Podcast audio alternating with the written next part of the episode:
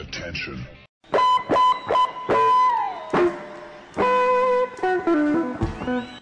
Das ist Olympia Fast Daily auf sportradio360.de.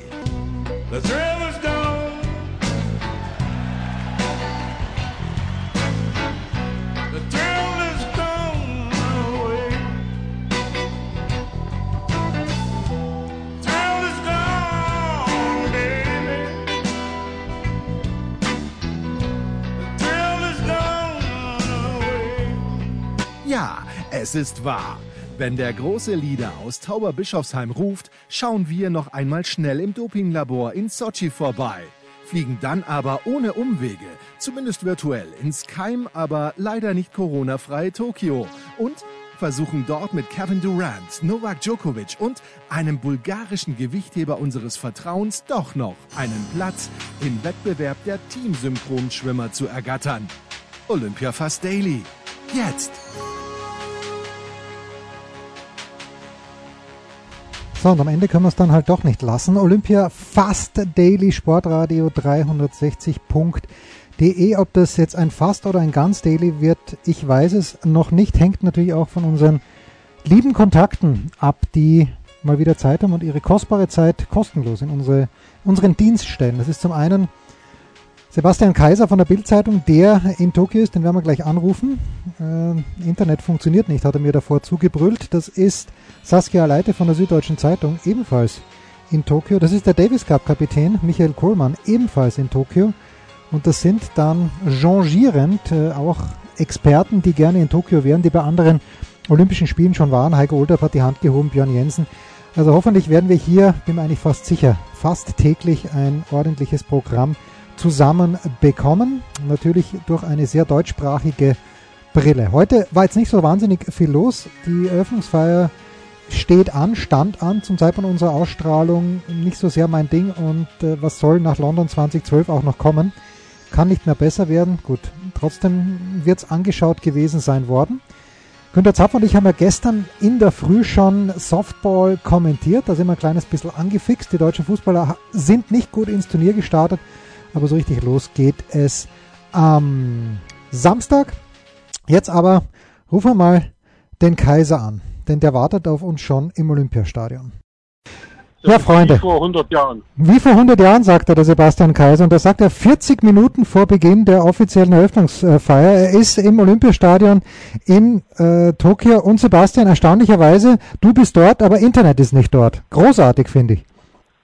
Ja, na, ich finde das alles andere als großartig, weil man dann hier im Grunde genommen nicht arbeiten kann. Hier sitzen alle auf der Pressetribüne und sind mit ihren Hotspots im Internet so gut das eben geht. Äh, hier geht bei uns zurzeit überhaupt nichts. Da kommen wir weder in das Redaktionssystem rein, noch sonst irgendwas. Und das Einzige, was es eben gibt, ist ein äh, Kabel wie zu äh, ja, Uhrzeiten, ein LAN-Kabel.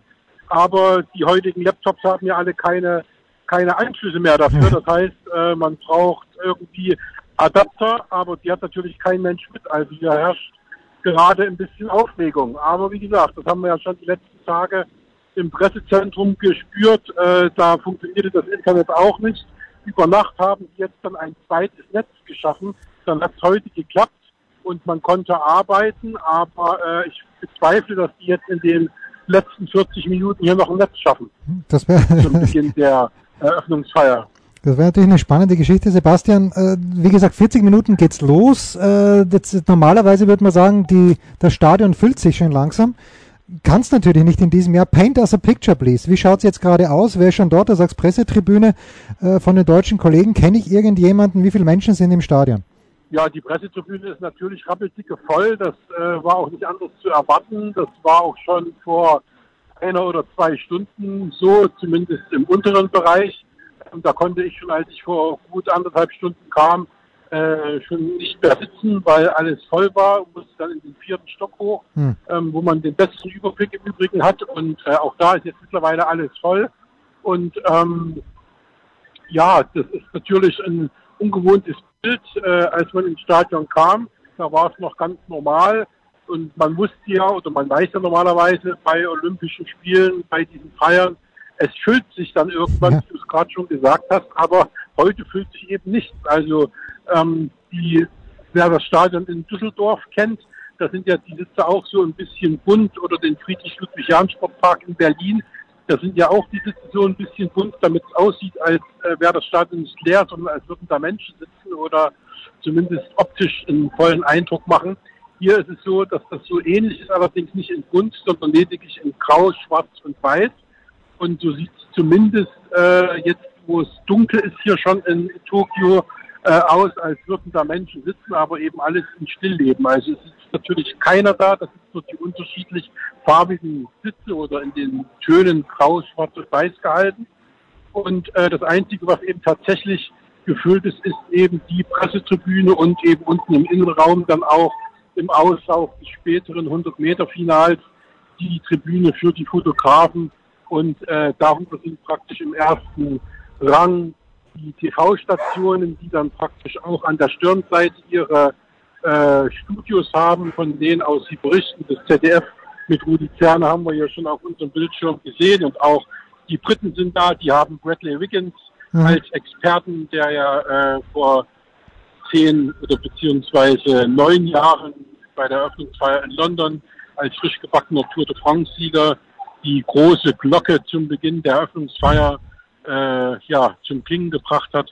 Und äh, ja, jetzt äh, sind wir mal gespannt, was, was, was heute passiert. Ne? Also, Also Bradley, Bradley Wiggins, übrigens habe ich, ja, Entschuldige, ganz kurz, aber Bradley Wiggins habe ich bei der Tour de France gesehen als Eurosport-Experte. Der ist ganz Ja, schön, der, ja, der, ja, ist. Der, der ist nicht mehr in Wettkampfform, oder? Schon, schon schon ein bisschen nein, zugelegt. man, man kann ihn, man, man, man wird ihn, wenn man ihn nicht kennen würde, würde man ihn nicht mehr erkennen. ja, okay. Okay. Das ist, ta das ist tatsächlich so.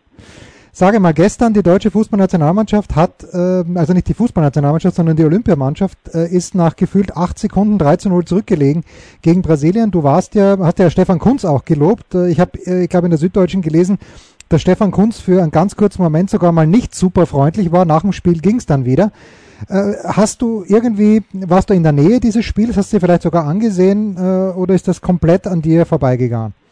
Das geht komplett an mir vorbei. Also ich bin ja nun weiß Gott nicht als Fußball-Fan äh, Als im größten Maße bekannt.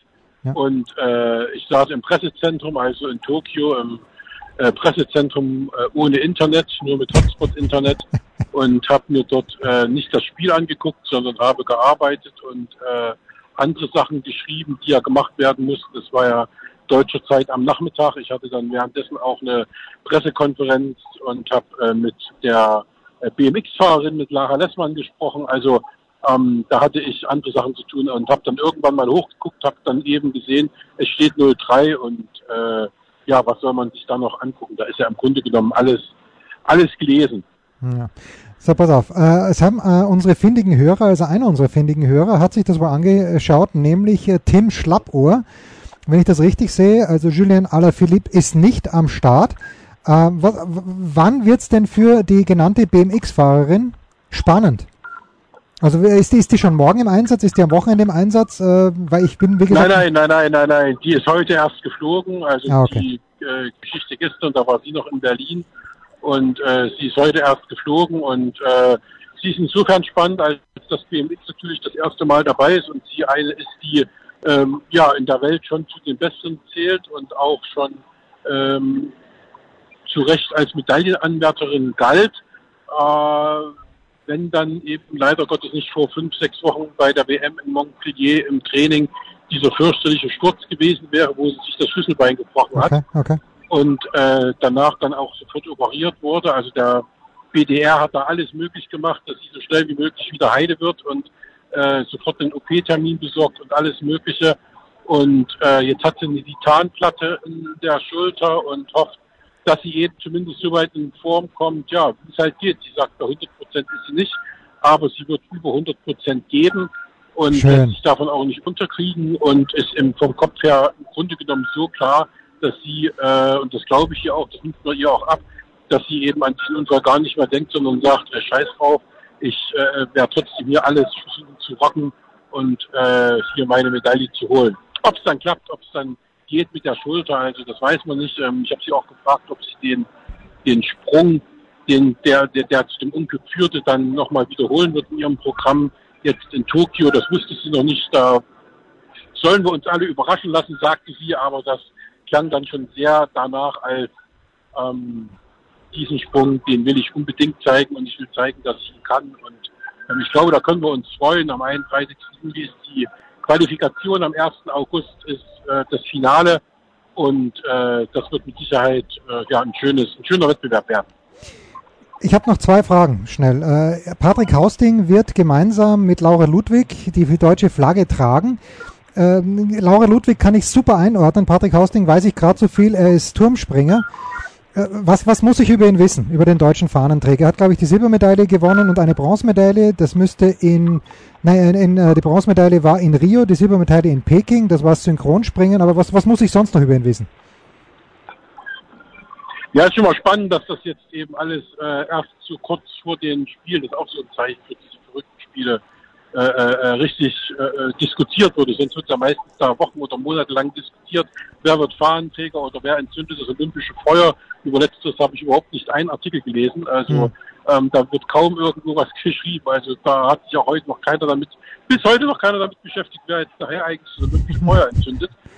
Ähm, und äh, alles also verrückt hier und wie gesagt, auf, wir hatten auch unter Kollegen gewettet, wer ist denn das Pärchen, das die Fahne trägt. Auf diese Kombination ist niemand gekommen. Ah, okay, gut. Und äh, äh, Patrick Hausling ist natürlich ein ja, sportliches Vorbild ohne Ende, Rekord-Europameister mit, ich glaube, 17 Titeln und ist einer, der ja sehr, sehr gut reden kann, der bei den Athleten ein ganz hohes Ansehen genießt und der äh, jetzt einer ist, der mit Sicherheit auch später mal in die Sportpolitik gehen könnte. Das würde ich mir wünschen, weil er sehr eloquent ist, er kann sich sehr gut ausdrücken, er kann sehr gut zuhören, er weiß, wofür er kämpft, er steht für Sport, für Leidenschaft, für allem, was er auf sich genommen hat über diese vielen Jahre, egal wie er aussah, wenn er da mit äh, Blutergüssen ohne Ende dann äh, äh, letztendlich ins Wasser ausgeklatscht ist nach einem missglückten Sprung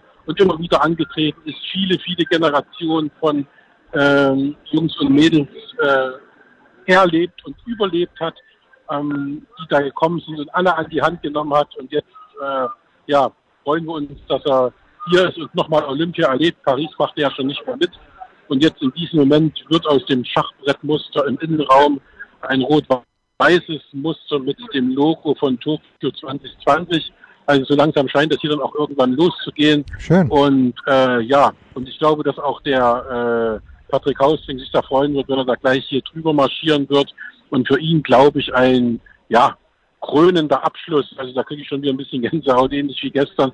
Also ein krönender Abschluss für ihn in seiner Karriere, dass er hier in seinen letzten äh, äh, Tagen als, na nicht Tagen als Sportler, er will ja vielleicht nächstes Jahr in Japan nochmal die WM springen, aber dass er bei seinen letzten Olympischen Spielen zumindest da nochmal die Fahne tragen darf, das ist ein, ein ganz, ganz, ganz tolles Ding. Und äh, ich sage, er hat es verdient. Und vom Typ her, man sagt ja auch immer, man will nicht nur einfach einen Sportler haben, der erfolgreich ist, sondern man will einen haben, der auch äh, was hermacht und äh, der auch auf anderen Gebieten ein Vorbild sein kann. Und da hat es mit Patrick Hausting mit Sicherheit den richtigen getroffen. Abschließende Frage, Sebastian, du weißt ja, mich interessiert äh, grundsätzlich Tennis äh, fast am meisten, bei Olympia jetzt nicht so sehr, aber etwas überraschend, die Mitteilung, die gerade über oder vor ein paar Stunden im SED Newsfeed reingekommen ist, Naomi Osaka, die eigentlich Samstag hätte spielen sollen, Center Court hätte eröffnen sollen. Das Spiel wurde verschoben, es wurde nicht abgesagt, äh, Osaka steht noch im Tableau drinnen. Weißt du irgendetwas zu dieser Chose? Nein, nein, nein. Also ich habe vorhin äh, nur mitbekommen, dass sie halt spielen sollen, habe mir den Spielplan angeschaut, äh, um zu wissen, was passiert da eigentlich morgen und wann spielt wer. Ja. Äh, kenne auch nur die Zeit, dass sie 11 Uhr spielen sollte. Äh, das tut sie jetzt nicht. Äh, mehr kann ich dazu nicht sagen, weil ich ja dann auch unterwegs war hierher ins Stadion. Ähm, das ist ja alles jetzt nicht gerade nebenan, sondern da geht es ja auch darum, dass man hierher kommt, alles aufbaut und sich mit dem nicht vorhandenen Internet beschäftigt. Ja. Und deswegen äh, schließt sich da genau wieder der Kreis. Ich kann dir dazu im Moment noch nichts sagen. Vielleicht im Verlauf des Abends. Die Fahne wird sie jedenfalls nicht tragen. So viel kann ich dir sagen. Sebastian Kaiser zum ersten und wir werden Sebastian Kaiser wahrscheinlich oder ganz sicher, ich hoffe zumindest sehr, in den kommenden Tagen noch öfter hören. Sebastian, genieße es. Ich danke dir ganz herzlich. Wir sind zwar noch nicht am Morgen- Ende, aber morgen mit dir. Vom Fuji. Morgen, Morgen vom Fuji? Ah, das ist stark. Das, da freue ich mich jetzt schon Morgen drauf. vom Fuji. Ja, Kaiser wird sich am Samstag auf den Fuji begeben, wie er gerade sagt, dann das Straßenrennen mit deutscher Beteiligung, mit deutschen Chancen. Emanuel Buchmann, aber vor allen Dingen Maximilian Schachmann, der hat sich wirklich vorgenommen, dort eine Medaille zu holen. Und äh, schauen wir mal, ob es was wird gegen die beiden Slowenen, Pogacar und äh, Roglic oder Pogacar und Roglic. Jo, äh, das war Sebastian Kaiser. Ebenfalls, ich habe es eh schon gesagt, in Tokio ist der Davis Cup Kapitän Michael Kohlmann. Äh, Michael, äh, schön, dass du ein paar Minuten Zeit für uns hast. Äh, du musst ganz leise sprechen, weil du ja natürlich äh, niemanden auf die Nerven gehen möchtest. Aber, mein lieber Michael, wenn man sich die Bilder so anschaut, auch die deine Spieler gepostet haben, auf Facebook auch die, die Videos, es scheint, wahnsinnig heiß zu sein und schwül zu sein. Gibt es da aus deiner Sicht irgendwelche Vergleichswerte auf der ATP-Tour? Mir würde da Cincinnati einfallen, vielleicht auch die US Open. Lieber Jens, also ähm, es ist äh, sehr heiß und sehr schwül, so wie die Bilder es auch zeigen. Und ja, zu vergleichen schwierig, aber New York kommt dem schon sehr nah an einem wirklich heißen, schwülen Spätnachmittag. Ne? Also das äh, schon, das ist äh, allerdings hier immer ein bisschen unterschiedlich. Äh, heute war es jetzt, fand ich, sehr extrem. Ähm, die ersten Tage äh, ging es eigentlich. Ähm, heute war es sehr extrem. Und es lässt dann erst so gegen 4, 5 Uhr nach. Ne? Und ähm, sagen wir um 11 finde ich geht's auch noch. Also wenn du erst spielst, geht's. Zweites, drittes, glaube ich, sind so die Zeiten oder die Ansetzungen, die äh, wirklich den Spielern alles abverlangen werden und wo man dann sagen kann, da wird auch der Fittere vielleicht am Ende gewinnen. Also das sind schon Bedingungen, die die einfach an, an, an, dem, an dem Leistungsvermögen zehren. Fußball haben jetzt nicht so wahnsinnig toll begonnen, die Deutschen. Ähm, 3-4 oder was? Nein, 2-4 verloren gegen Brasilien, so rum. Ist richtig, aber Stefan Kunz hat davor schon gesagt, diese, diese Mensa, die muss ja Wahnsinn sein. Diese Mensa, Martin Keimer 2016, da erinnere ich mich auch, der sagt, da, da kommt plötzlich ein Ring rein und der, du, du siehst, wie viel der ist. Ähm, du bist, glaube ich, schon jemand, der sich äh, über, für viele Dinge interessiert, nicht nur für den BVB und für den Tennissport. Wie ist denn diese Mensa überhaupt und richtig? Ist es echt so geil?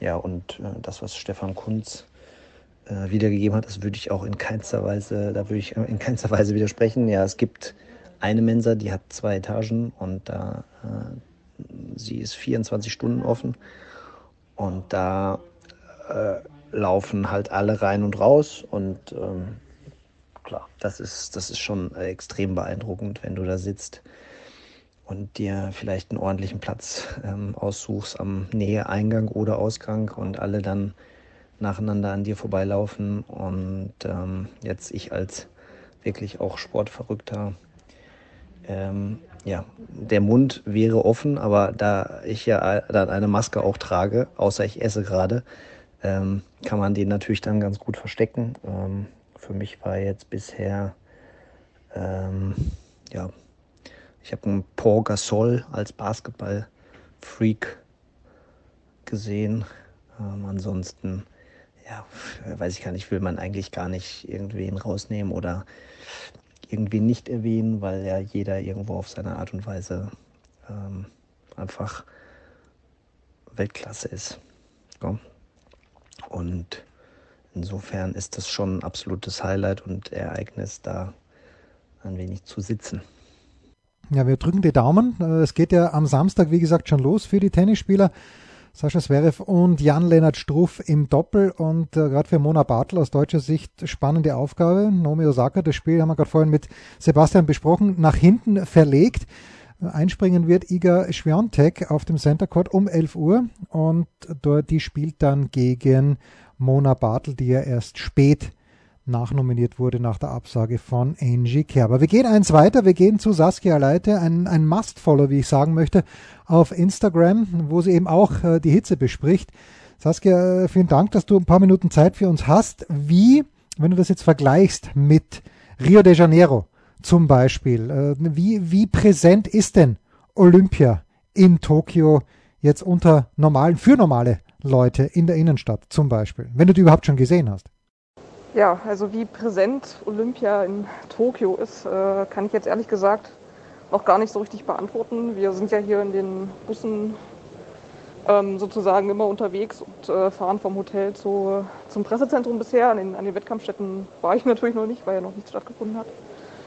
Ähm, ja, und von dem, was man aus dem Bus sehen kann, sage ich jetzt mal, in der Stadt, ähm, habe ich jetzt keine großen Werbeplakate oder irgendwas gesehen. Es gibt eine ähm, U-Bahn-Station, ist das, wo, wo ich äh, ein paar Flaggen gesehen habe, meine ich jedenfalls. Und äh, ja, ansonsten tatsächlich ist es nicht so präsent, ob das jetzt in Rio großartig anders war, würde ich jetzt erstmal ehrlich gesagt mal dran zweifeln. Also da habe ich jetzt auch nicht so wahnsinnig viel Werbung gesehen, aber es ist natürlich jetzt auch eine andere Lage. Ich weiß nicht, ob man jetzt wirklich in der ganzen Corona-Situation wirklich noch für dieses Event werben will in Tokio. Aber wie gesagt, da kann ich jetzt ehrlich gesagt, dadurch, dass ich ja nicht großartig raus kann, ähm, kein anderes äh, Bild äh, schildern, sage ich jetzt mal. Jetzt habe ich mit dem Sebastian Saskia schon über die Fahnenträger gesprochen, ein bisschen Patrick Hausting gesprochen. Du wirst die zweite Woche die Leichtathletik begleiten, aber zu Beginn die ganz breite Palette abdecken. Zum Beispiel, ähm, was hast du geschrieben? Kanu-Slalom, dann ein kleines bisschen Handball und eben auch das Wasserspringen. Wenn man sich jetzt wirklich intensiv damit befasst, äh, hat man da einen anderen Zugang. Hast du Patrick Hausting schon, schon, schon sehen können, persönlich? Und die zweite Frage ist äh, Wasserspringen und ich, das ist ein spanisches Dorf. Ich bewundere die Athleten und Athletinnen, aber ich kenne niemanden. Gibt es noch eine zweite Fachkraft oder eine dritte von der man zwingend äh, annehmen müsste, dass eine Medaille drin wäre für das deutsche Team? Mit den Wasserspringern bin ich insofern schon in Kontakt gekommen, weil Patrick Hausting ja der Fahnenträger geworden ist, zusammen mit Laura Ludwig. Und ja, also er wurde dann natürlich auch vorgestellt. Im Olympischen Dorf gibt es eine, einen Pressekonferenzraum mit einer kleinen Mixzone. Das war bisher der nächste Kontakt. Ansonsten kann jeder Verband ähm, seine Online-Pressekonferenz natürlich anbieten, was da auch stattgefunden hat. Und mein Eindruck bisher ist, dass ähm, tatsächlich ein, ein ganz gutes Team auch einfach bei den Wasserspringern hier in Tokio ist.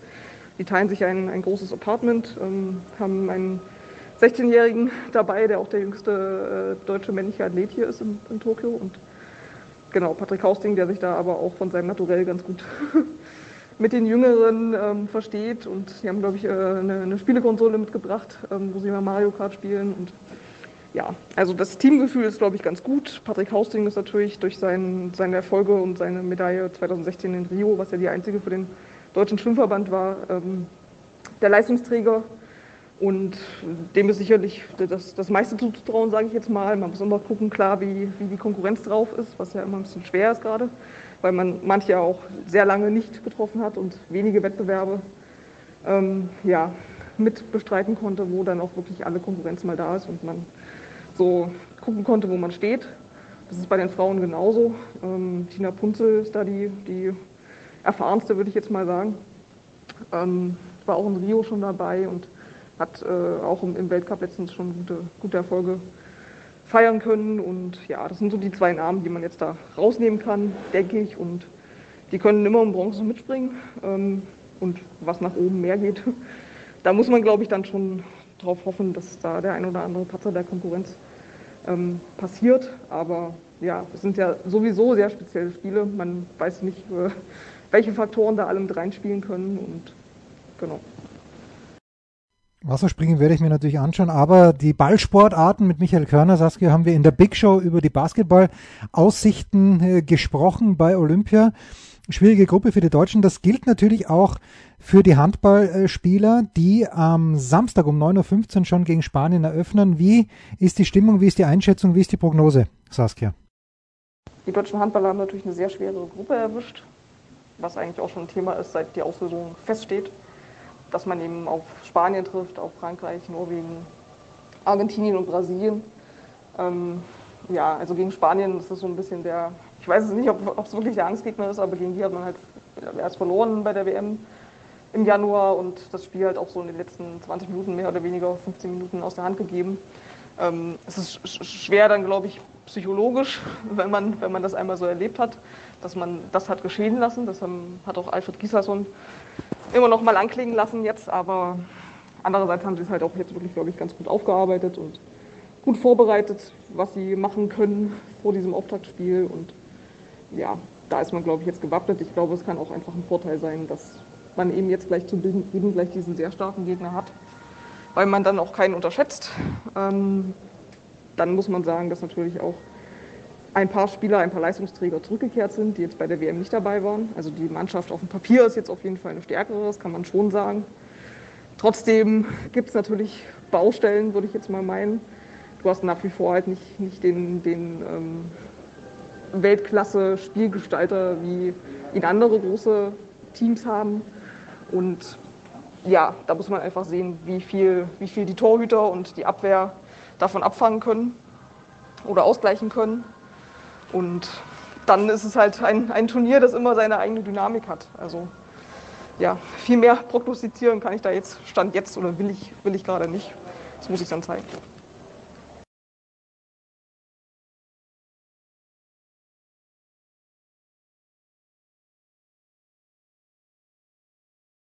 Ja, dazu will ich dich auch keineswegs zwingen. Saskia Leite in Tokio für die Süddeutsche Zeitung und ab und zu leiht sie auch uns ihre Stimme hier im Olympia Fast Daily. Wollen wir schon heute einen Athleten oder eine Athletin des Tages küren? Äh, kommen wir am großen äh, Leader aus Tauberbischofsheim vorbei? Ich denke ja, an dem sollten wir generell immer vorbeikommen, aber mir hat bei der Eröffnungsfeier gleich, sollte es eine Pistazie sein oder sollte es eine Wassermelone sein, aus der dann plötzlich eine grüne Zunge rauskam und mir hat äh, die junge Tänzerin, war es eine Tänzerin oder war es ein Tänzer, so, so viel Verkleidung, die dann ganz allein und verlassen in der Mitte schien es des Olympiastadions gesessen ist bei der Eröffnungsfeier, ganz in grün. Äh, die hat mir ein kleines bisschen leid getan. Auf der anderen Seite ist ihr weltweite Aufmerksamkeit zuteil geworden. Also vielleicht ist das heute die Mitarbeiterin oder der Mitarbeiter, ich konnte es, wie gesagt, nicht erkennen, ob es sich um eine Frau oder, oder, um einen Mann gehandelt hat, aber das ist doch schön. Ja, Mitarbeiter oder Mitarbeiter des Tages, die aus der Pistazie, so schien es, entschlüpfte Tänzerin, die die Eröffnungsfeier so richtig ins Laufen gebracht hat. Ob wir uns morgen wieder hören, ich glaube, manche sagen, sie fürchten es schon. Das war Olympia Fast Daily auf Sportradio 360.de. Versäumt nicht die Big Show, jeden Donnerstag neu. Und ab Herbst werfen auch wieder die Sofa Quarterbacks auf unbedarfte Receiver. Ach ja, folgt uns auf Facebook, Twitter und Instagram bei Sportradio 360.